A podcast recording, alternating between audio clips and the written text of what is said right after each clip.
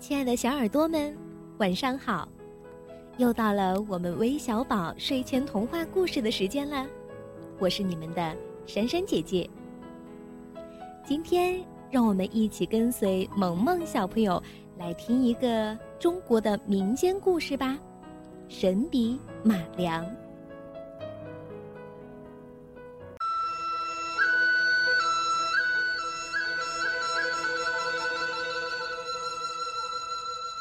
从前，有个孩子名叫马良。他的父母亲死得早，他就靠自己打柴割草过日子。他从小喜欢学画，可是他连一支笔也没有。一天，他走过一个学馆门口，看见学馆里的教师拿着一支笔，正在画画。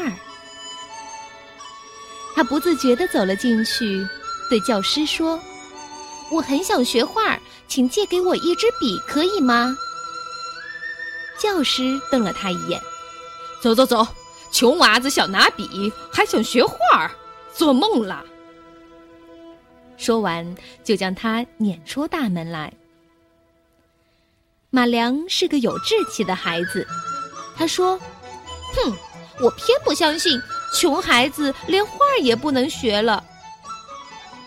从此，他下决心学画，每天用心苦练。他到山上打柴时，就折一根树枝，在沙地上学着描飞鸟；他到河边割草时，就用草根蘸蘸河水，在岸石上学着描游鱼。晚上回到家里，拿了一块木炭。在窑洞的地上，又把白天描过的东西一件一件再画一遍。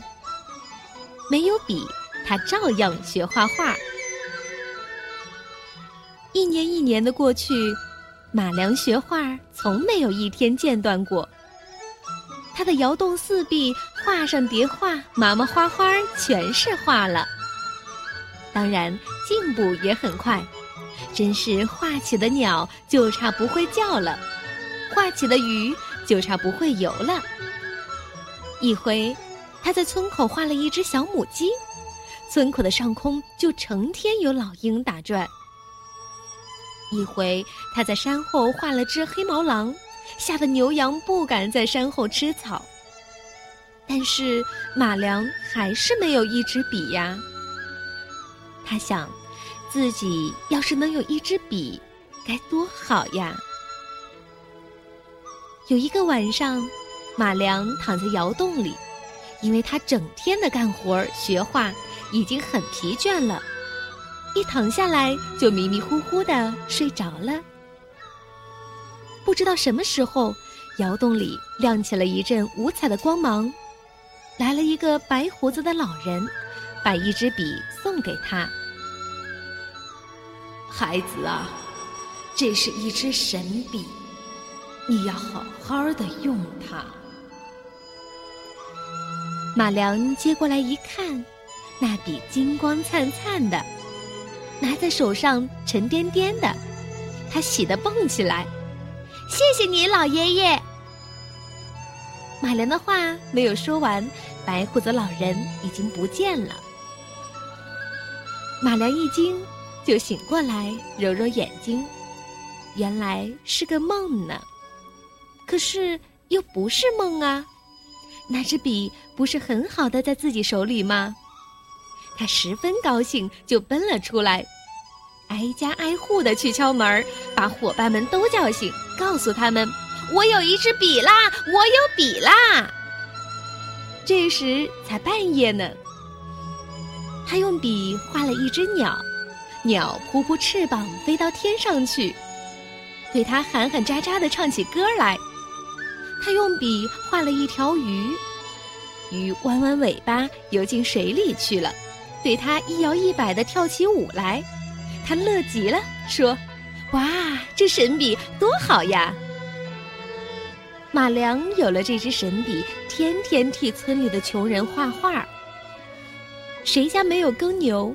他就给他画耕牛，谁家没有水车，他就给他画水车；谁家没有石磨，他就给他画石磨。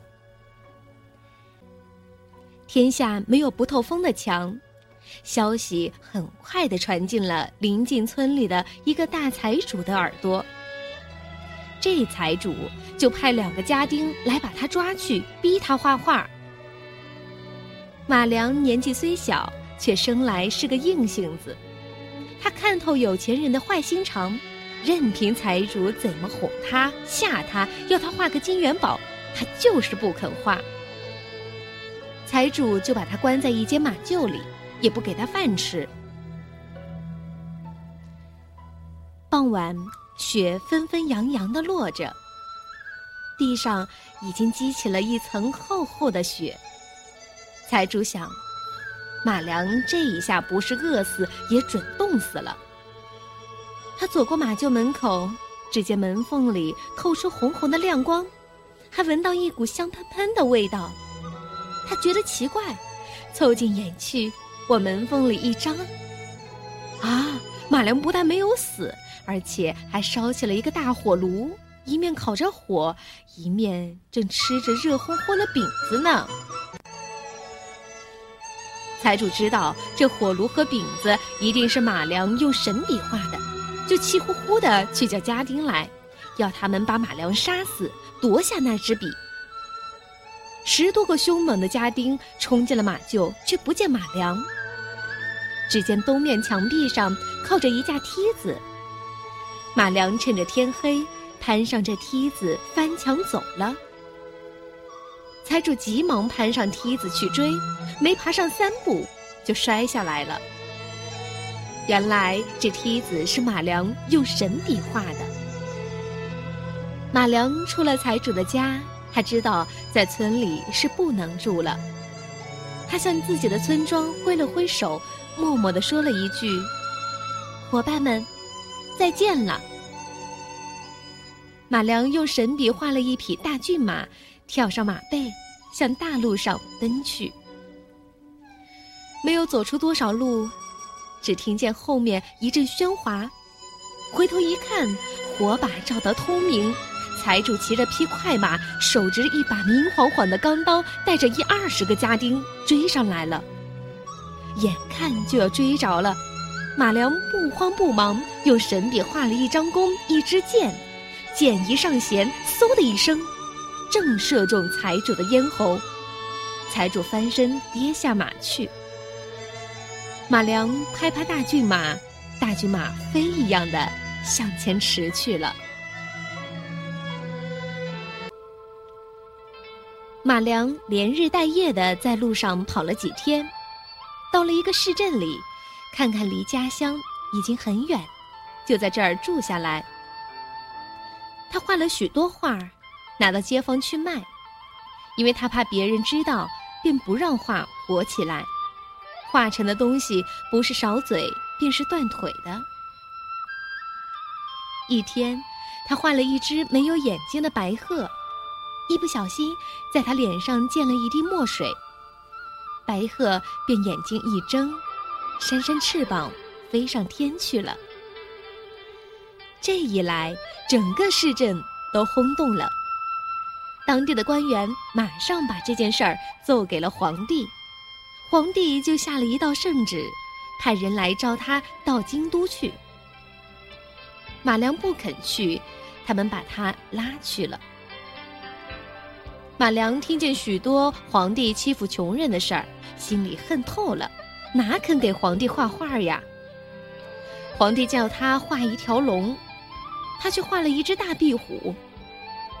皇帝叫他画一只凤，他却画了一只大乌鸦。大壁虎和大乌鸦十分难看，在金銮殿里乱跑乱叫，还打起架来，弄得宫殿里乌七八糟。皇帝大为发怒，就命卫士们抢下他的神笔。把他打入天牢。皇帝拿到神笔，就自己来画了。他先画了一座金山。贪心不足的皇帝画了一座又一座，画了一座又一座，重重叠叠的画了许多。画好一看，这哪是金山呀，却是一堆堆的大石头，上面压得太多就塌下来，差一点儿把皇帝的脚也打伤了。皇帝还不死心，他心里想：画金山不成就换金砖。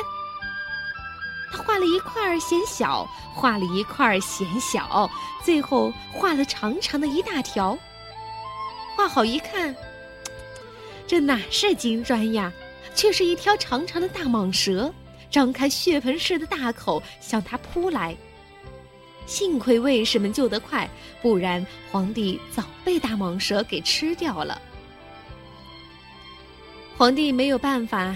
只得把马良放出来，又假惺惺地对他说了一些好话，说什么要给他许多许多金银，还说什么要把公主嫁给他，招他做驸马。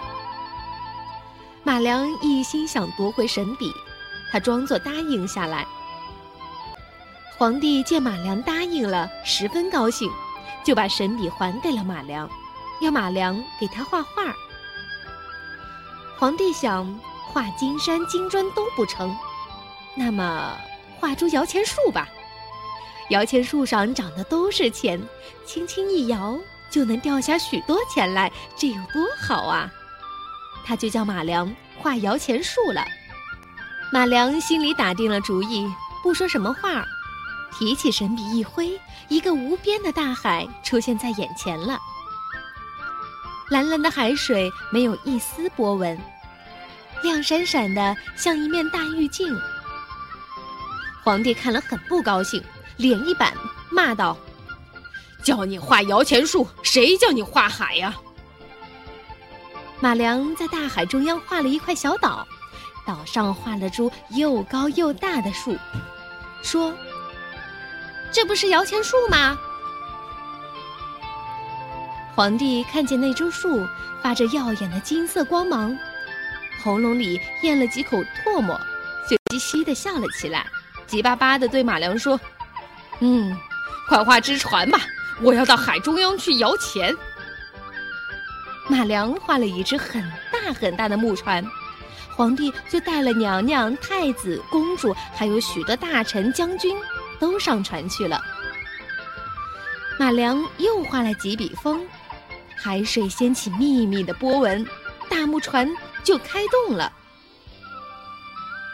皇帝心里痒滋滋的，嫌船走得太慢，在船头大叫：“风大些，风大一些。”马良就加了几笔粗粗的风，海动荡起来了，白帆鼓得满满的，木船急速地向海中央驶去。马良又加上几笔大风，大海不安地吼叫起来。卷起滚滚的浪涛，大木船摇摇晃晃的。